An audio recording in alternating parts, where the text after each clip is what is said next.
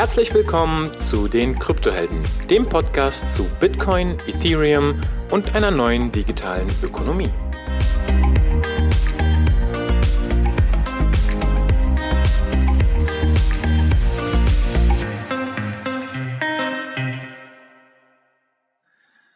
So, wir sind wieder dabei mit einer Clubhouse slash ähm.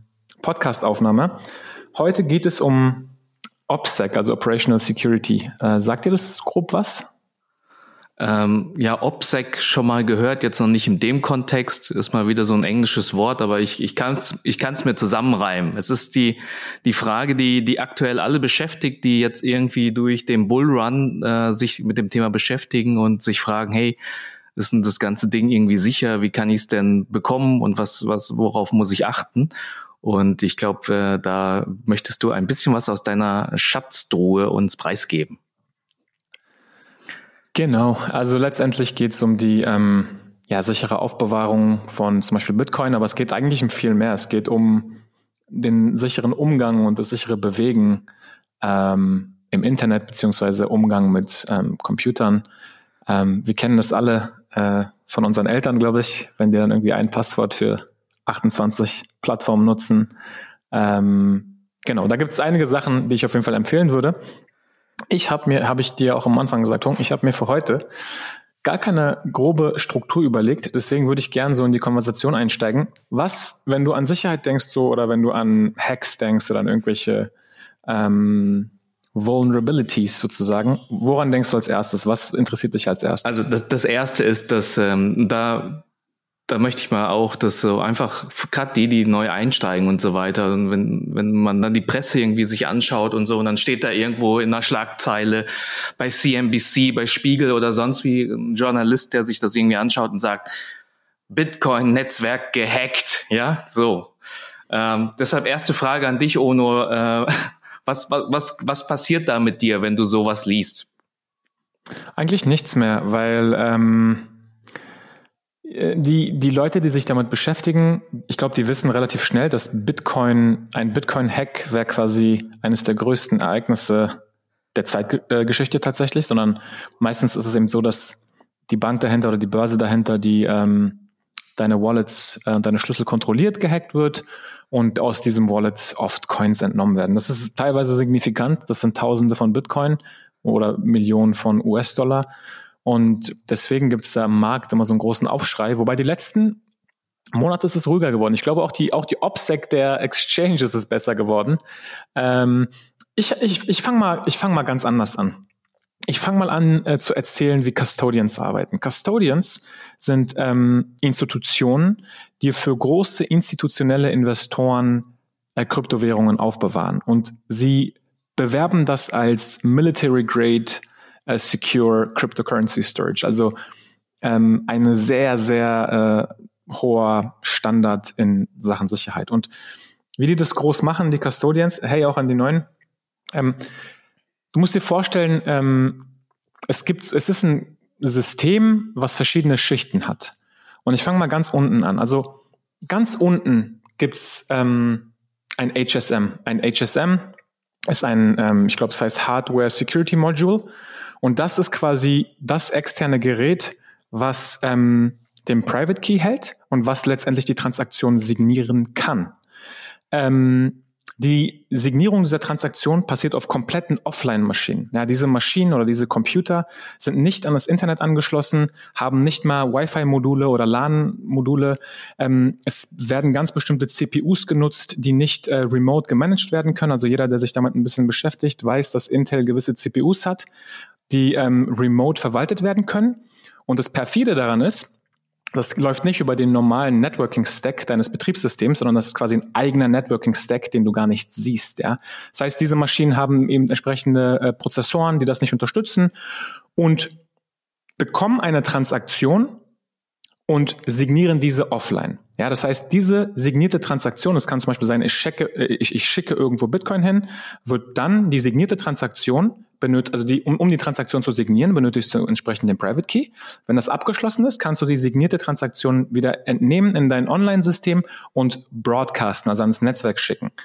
Und diese signierte Transaktion, da kannst du keine Rückschlüsse auf den Private Key ähm, ja, schließen sozusagen. Diese ist äh, dann fertig signiert und kann ganz normal äh, an das Netzwerk gebroadcastet werden. Und dadurch, dass das Netzwerk verifizieren kann, dass es eine korrekte äh, Signatur ist, wird es dann akzeptiert. Also so funktioniert Custody. Und was das erste Interessante da ist eben diese, dieses Offline-Signieren. So.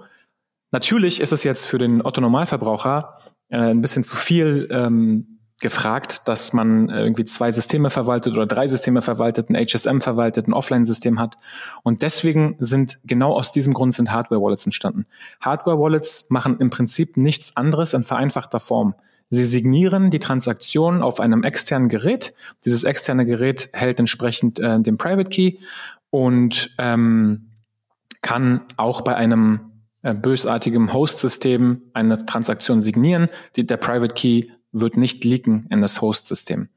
Die einzigen Angriffsvektoren, die mir bekannt sind von Hardware-Wallets, äh, und das sind eher Szenarien, sind, wenn die Hardware so modifiziert wurde, dass du durch das, dass du beim Eingeben ähm, deines Pins zum Beispiel, dass da irgendwelche Signale oder Strahlungen freigesetzt werden, die man dann mit entsprechenden Geräten belauschen könnte. Aber dafür müssten die Geräte modifiziert sein. Ansonsten sind die schon so sicher, dass äh, der Private Key da äh, nicht liegen kann.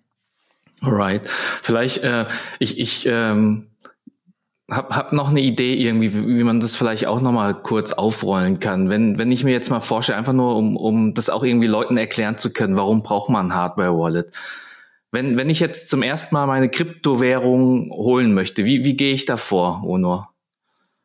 Es gibt drei Möglichkeiten. Ähm, entweder du meinst äh, durch Rechenleistung oder du kennst wirklich jemanden, der Kryptowährung hat, gibst dieser Person etwas anderes zum Tauschen und bekommst die Kryptowährungen oder du gehst auf eine Börse und kannst auf dieser Börse äh, auf einem Markt, zum Beispiel Euro, BTC-Markt, ähm, Euro depositen. Das ist der sogenannte Fiat On-Ramp. Da musst du meistens äh, über eine Banküberweisung, die zwei, drei Tage dauert, Geld auf ein Konto überweisen. Sobald das Geld angekommen ist, kannst du dann dieses Geld nutzen, um auf diesem Euro-BTC-Markt dann entsprechend ähm, eine Order zu setzen und ähm, okay, Bitcoin okay. zu kaufen. Und jetzt, jetzt lass mal diesen Weg nochmal kurz gehen. Ich, ich hole mir jetzt, ich glaube, das ist das äh, Mining, lohnt sich wahrscheinlich eh nicht irgendwie äh, hier in Deutschland.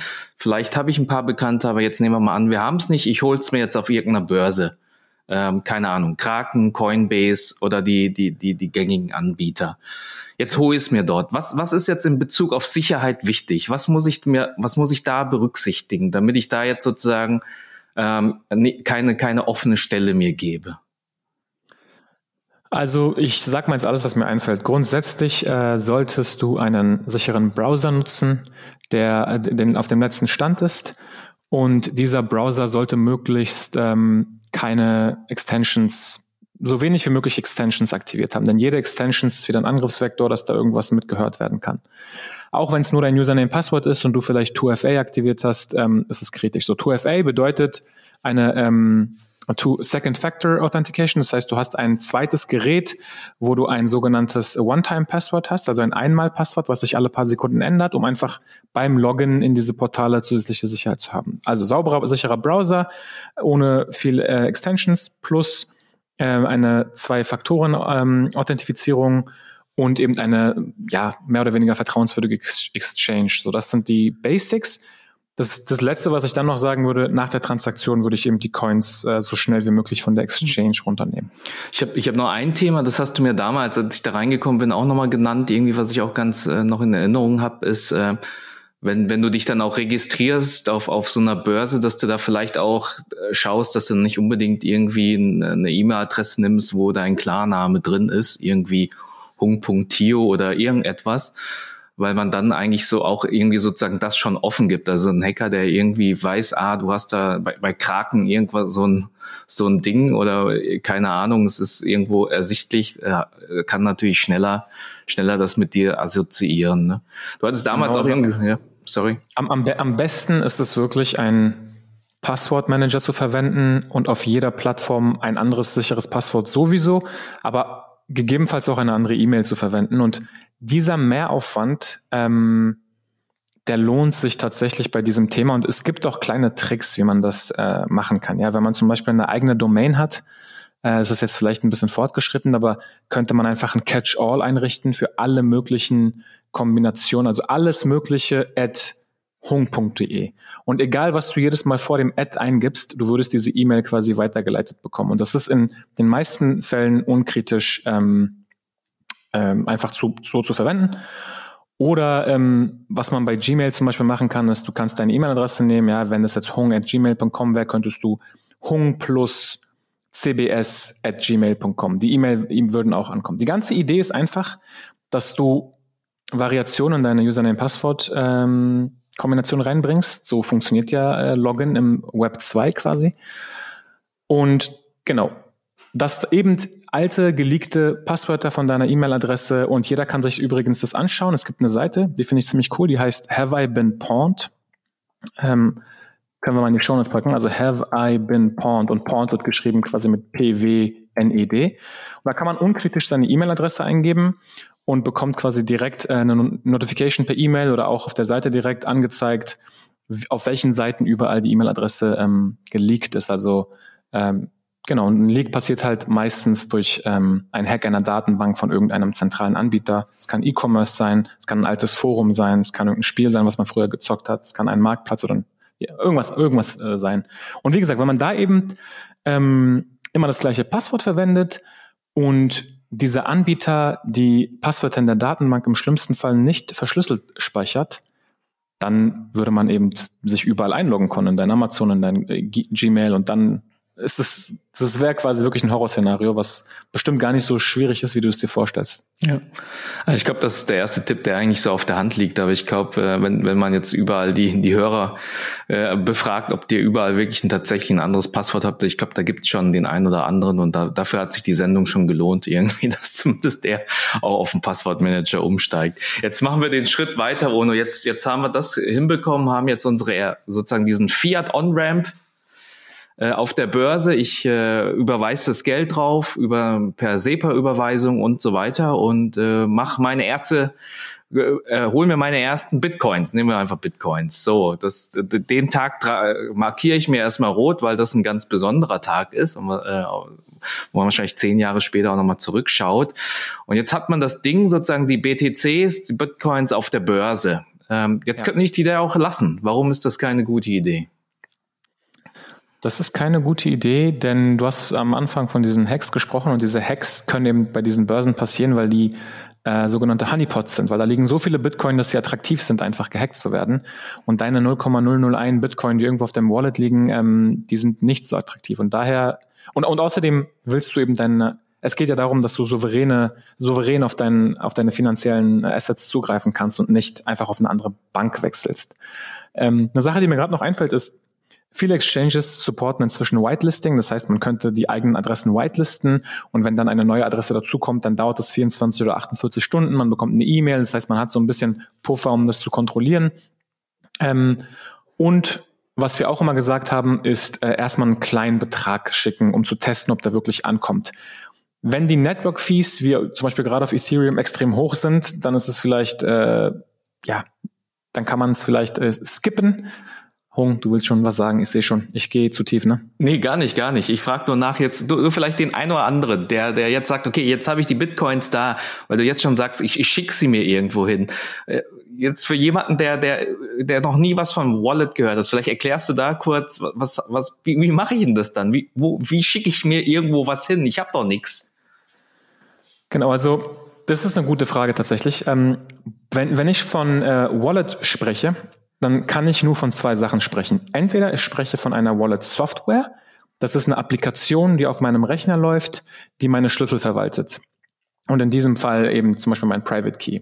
Das heißt, ich könnte mir ein Wallet äh, runterladen, wie zum Beispiel das Electrum Wallet oder ein, ein anderes offiziell supportetes Wallet, was die offizielle Implementierung nutzt von Bitcoin, ähm, könnte mir dann entsprechend meine, ähm, meinen Seed, darauf gehe ich gleich ein, äh, aufschreiben und bekomme dann einen sogenannten Private Public Key Pair, da gehe ich auch gleich drauf ein. Und äh, dieser Public, also ein Hash dieses Public Keys ist letztendlich meine Wallet-Adresse. Und das ist nämlich das Zweite, wenn man vom Wallet spricht, die Wallet-Adresse. Die Coins liegen nicht im Wallet oder so. Die Coins sind per ähm, ja, UTXO, das lasse ich jetzt einfach mal weg. Also die Coins sind einfach auf der Blockchain und sind deiner Adresse zugeordnet ähm, auf eine elegante arithmetische Art. Und Du kannst eben auf deine Adresse zugreifen mit Hilfe dieser Wallet-Software. Also Wallet-Adresse und Wallet-Software ist, was man sich merken sollte. Elektrum runterladen, den Seed aufschreiben, sicher aufbewahren, vielleicht in zwei Hälften teilen, an zwei Orten aufbewahren oder äh, zweimal in zwei Hälften. Also da muss man sich wirklich überlegen, wie man das sicher abspeichert. Ähm, es ist grundsätzlich nicht empfohlen, den Seed in Klartext in Passwortmanager zu packen. Ähm, ich kenne Leute, die das machen, weil sie sagen, die Passwortmanager speichern alles äh, verschlüsselt. Würde ich keine Empfehlung aussprechen. Also das muss jeder selber wissen. Aber mit diesem Seed kann man eben so eine Adresse anlegen und dann kann man von der Börse die Token an die eigene Adresse schicken. Alright, okay. Also ich muss, ich muss sozusagen erstmal mir so eine, eine, eine so, so das, was du gesagt hast, so eine Bitcoin-Adresse, Public Key, Private Key Pair machen. Das kriege ich über diese Wallet hin und wenn ich dann diese, diese, diese Bitcoin-Adresse habe, dann kann ich über die Börse, wie so eine Art Überweisung, ja, ich stelle mir das wie eine Überweisung vor, da muss ich irgendwo eine Kontonummer eingeben, jetzt mal vereinfacht gesprochen, da gebe ich jetzt genau diese Bitcoin-Adresse ein von mir, die diese Wallet erzeugt hat und schicke mir das dann zu. Genau. Und damit ist es dann wirklich weg von der Börse. Also das dauert meistens ein paar Minuten und man kann oft auch verfolgen, dass es irgendwie pending ist und dann irgendwann geprocessed wird. Aber sobald die Transaktion äh, rausgeht, bekommt man auch eine Transaktionsnummer, eine Transaction ID oder TX ID. Und die könnte man dann auch öffentlich auf einem sogenannten Block Explorer eingeben und sehen, wie weit die Transaktion ist. Denn ähm, idealerweise äh, müssen ja die Miner diese Transaktion in einen Block packen, in einen Block. Und wenn der Block dann äh, durch mehrere weitere Blöcke confirmed wird, also wenn die dann darauf kommen sozusagen und die Blockchain immer weitergeschrieben wird, dann gibt es irgendwann eine, man sagt, äh, probabilistische Sicherheit, dass das, was jetzt dort in der Bitcoin steht, dass das nicht mehr rückgängig gemacht werden kann. Probabilistik, weil Bitcoin ist ja ein sogenanntes Proof of Work Netzwerk, was durch Mining abgesichert wird. Das heißt, es könnte in der Theorie nach einem Block noch eine Parallelchain, die ähm, mehr Hashrate hat, äh, kommen. Aber nach sechs Blocken, Blöcken zum Beispiel könnte man ausrechnen, das würde Milliarden kosten, um die jetzt noch zu überschreiben. Das ist sehr unwahrscheinlich. Das heißt, die Wahrscheinlichkeit, dass deine Transaktion abgesichert ist, ist vielleicht nach einer Transaktion 99 Prozent, danach 99,9 Prozent, danach 99,99 Prozent und nach vier, fünf Transaktionen ist es wahrscheinlich 99,9999 Prozent. Ich habe mir es gerade ausgedacht, ich weiß nicht, was die äh, genaue Zahlen sind, aber so kann man sich das vorstellen. Okay, jetzt hab, sind, wir, sind wir jetzt an den Schritt sozusagen, jetzt habe ich das Ding sozusagen in Eigenverwaltung. Das ist jetzt bei mir drauf. Da gibt's auch niemanden, der mir jetzt irgendwie noch helfen kann. Ja, ich habe die sozusagen bei mir auf der Wallet drauf. Wel welche Sicherheitsrisiken habe ich jetzt? Du hast jetzt vorhin gesagt, ich habe jetzt mein Software-Wallet Electrum irgendwie drauf gemacht. Wie, wie, was ist da jetzt das Schwierige, damit wir irgendwann zu diesem Hardware-Wallet kommen, damit, damit ich das mal verstehe?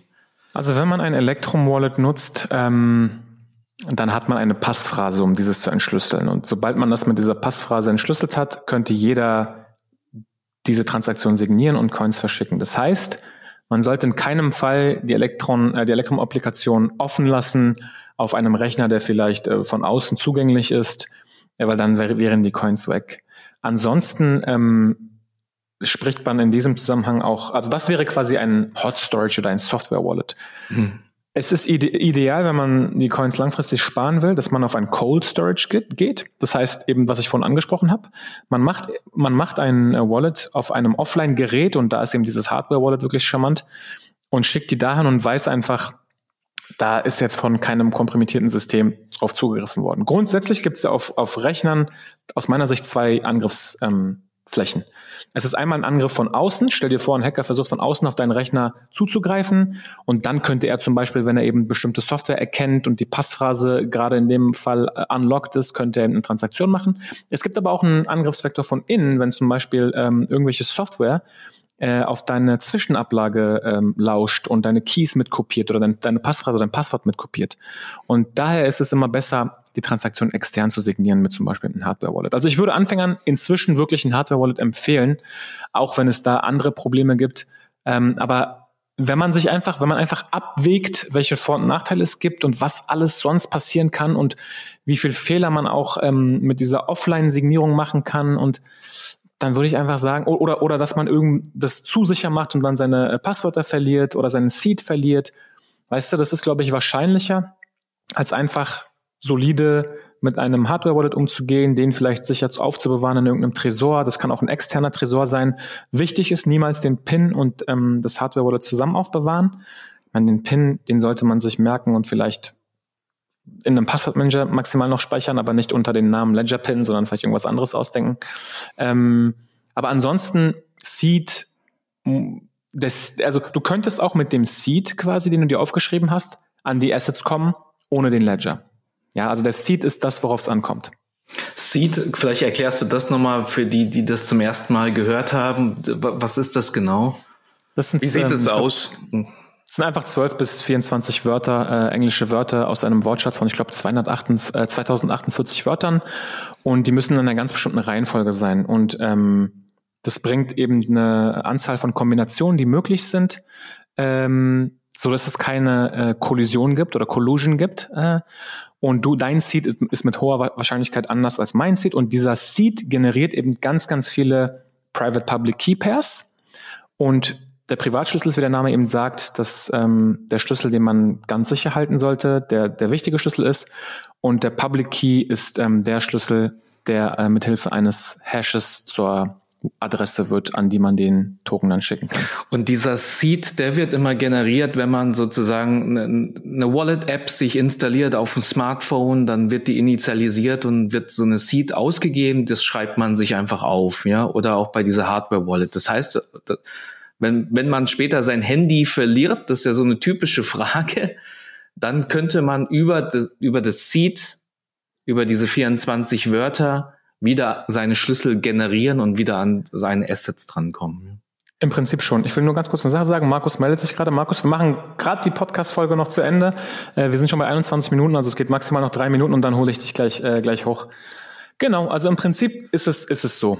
Ähm, und ich würde fast sagen, ähm, wenn du keine weitere Frage mehr hast, äh, weil wir hatten ja auch schon mal eine äh, ausführliche Folge zu dem Thema gemacht, ich glaube zwei Folgen sogar, dann würden wir jetzt vielleicht ähm, ja die äh, offene Konversation starten. Oder Hong, hast du noch was? Eine Frage habe ich noch. Okay.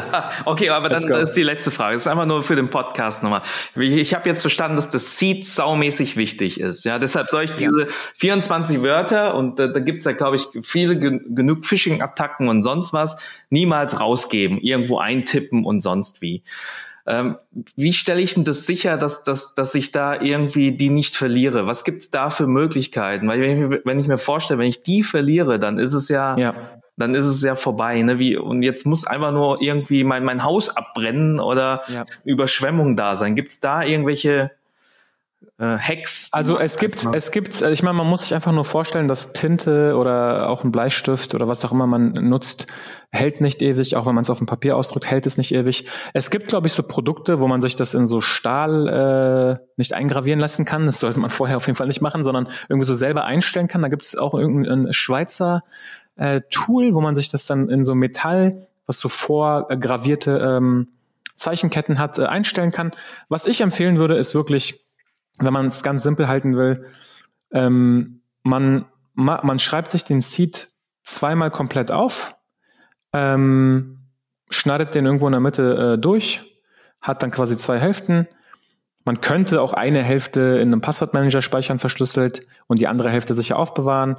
Aber wichtig ist halt zu überlegen, wenn ich die jetzt, wie du gesagt hast, im Keller aufbewahre und dann habe ich da einen Wasserschaden, ähm, dann sollte es irgendwo vielleicht entweder noch eine zweite Kopie geben oder es sollte vielleicht, also es kann auch in einem Tresor sein, ähm, es kann auch vielleicht woanders sein. Ich kenne Leute, die wirklich krasse Prozesse haben. Die haben einfach äh, sich eigene Software geschrieben mit offenen ähm, äh, Encryption-Programmen, haben das mit gewissen Wörtern dann nochmal encodiert. Das ist alles zu kompliziert aus meiner Sicht. Also ich würde sagen, entweder man nimmt sich wirklich so ein ähm, Tool, wo man es in diesem, in diesem Stahlcase gravieren kann, den packt man dann in einen Tresor aber das ist halt Single Point of Failure. Ne? Also wenn dieser Tresor dann aufgeknackt wird, dann ist trotzdem alles weg. Also ich würde lieber äh, es in zwei äh, Orte packen. Was man natürlich auch machen kann, ist Multisig. Das heißt, man kann das Wallet so einrichten, dass es ähm, ja wie so eine wie so ein zwei Augen oder vier Augen Prinzip von vier Augen ähm, verifiziert werden muss. Das heißt, einen Teil des Schlüssels habe hab ich, einen anderen Teil des Schlüssels hat vielleicht mein Vater, meine Mutter, meine Frau, irgendwas. Ähm, und das wäre dann so ein bisschen die erweiterte Variante Alles klar, super. Also es muss sich jeder wirklich äh, ein System überlegen und auch darüber auch nicht sprechen, um ehrlich zu sein. Also ich würde, ich würde gar nicht groß verraten, wie ich das mache. Ich würde es simpel halten. Ähm, ich, wir haben gerade ein paar Sachen genannt, das ist alles legitim. Aber letztendlich muss man sich vorstellen, wenn es in irgendeiner Schublade der gesamte Seed steht, ja, und dann läuft jemand vorbei und erkennt, dass das ein Seed ist und macht einfach kurz ein Foto mit dem Handy. Weißt du, was ich meine? Also, das ist halt kein gutes Beispiel. Und wenn man vielleicht den Seed, nee, die Hälfte des Seedes irgendwo hat und die andere Hälfte irgendwo anders, ich glaube, das ist okay, ob man es jetzt in drei, vier oder fünf teilen muss, das weiß ich mhm. nicht, aber in zwei Teilen, glaube ich, macht mhm. Sinn. Ähm, das wäre so mein Ansatz. Und ich glaube auch. Und das Gute ist, und das Gute ja. ist, im Alltag muss man auch nicht an den Seed, wenn man zum Beispiel ein Hardware-Wallet nutzt, da, dadurch, dass der PIN eben dieses ähm, Hardware-Gerät so äh, freischaltet, dass man Transaktionen trotzdem signieren kann, ja, braucht man den Seed im Prinzip gar nicht. Es sei denn, das Hardware-Gerät geht kaputt oder man vergisst den PIN. Alles klar. Und ich glaube auch, also für die, die irgendwie jetzt doch irgendwie einsteigen in das Thema, ich glaube, ähm, letztendlich fängt man halt mit kleinen Beträgen an. Da braucht man vielleicht diesen ganzen, ganzen Sicherheits, Sicherheitsaspekt am Anfang noch nicht. Aber wenn, wenn sich das natürlich äh, um, um höhere Beträge äh, handelt, dann, dann wäre das schon eine Richtung, in die man sich, äh, in, in die man denken muss. Gell? Super. So, dann denke ich, machen wir, machen wir Stopp für die Podcast-Folge. Right? Machen und äh, gehen, gehen in die Diskussion. Alles ähm, klar. Dann schauen wir mal machen die Runde auf gemeinsam.